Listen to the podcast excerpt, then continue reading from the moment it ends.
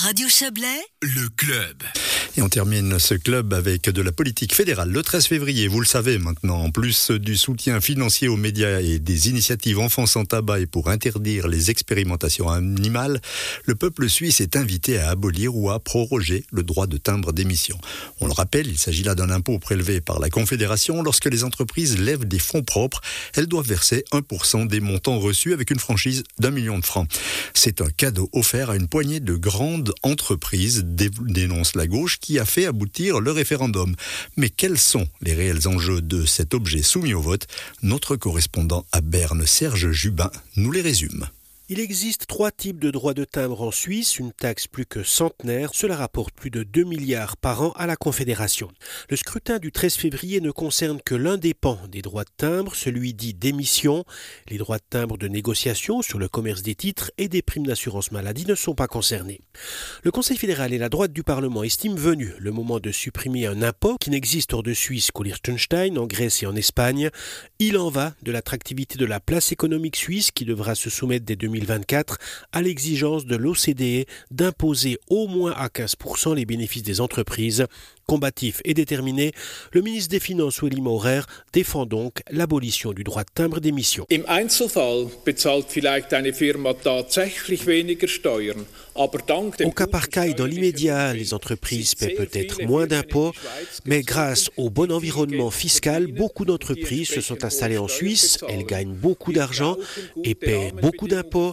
Nous avons besoin de bonnes conditions cadres pour les entreprises pour ensuite encaisser d'importants volumes d'impôts si nous avons aujourd'hui une situation solide, nous le devons aux entreprises. Non seulement elles paient des impôts, mais nous bénéficions aussi de la création d'emplois.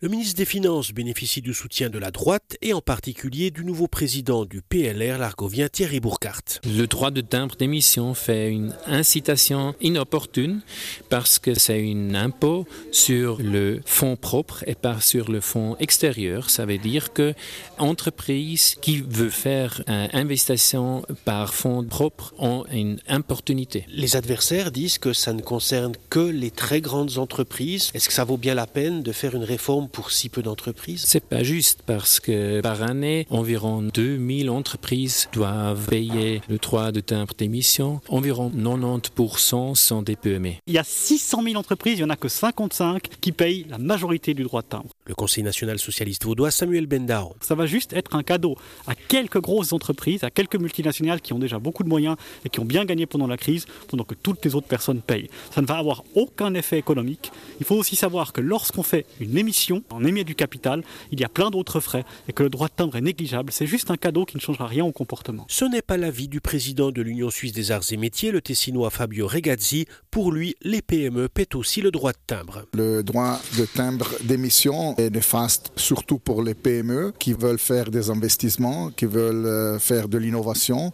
Il faut vraiment avoir le courage d'enlever cet impôt qui vient de la Première Guerre mondiale. Pour la Caisse fédérale, c'est vraiment très peu. On perdrait le 0,3% de recettes sur euh, quelques 80 milliards de francs. Selon la Confédération, le manque à gagner en cas d'abolition du droit de timbre d'émission, c'est en moyenne sur ces 20 dernières années 250 millions par année. Cela varie entre 120 et 407 millions. Au-delà des 250 millions de pertes pour la Caisse fédérale et du sentiment d'arnaque, c'est son terme, la gauche veut empêcher qu'après le droit de timbre d'émission, on vienne avec l'abolition des autres pans du droit de timbre.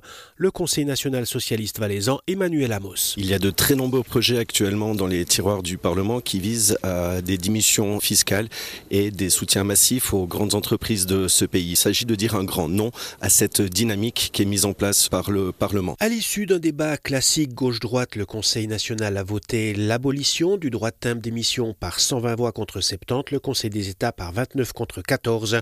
Les sondages donnent pourtant le non vainqueur. Et c'était donc Serge Jubin, notre correspondant au Palais fédéral. C'est la fin de ce club. Merci de l'avoir suivi en notre compagnie. On contribue à sa réalisation Quentin Frey, Valérie Blom et Serge Jubin. Demain, c'est Alexandra Claude que vous retrouverez à la présentation de cette émission d'information. Excellente soirée à toutes et à tous.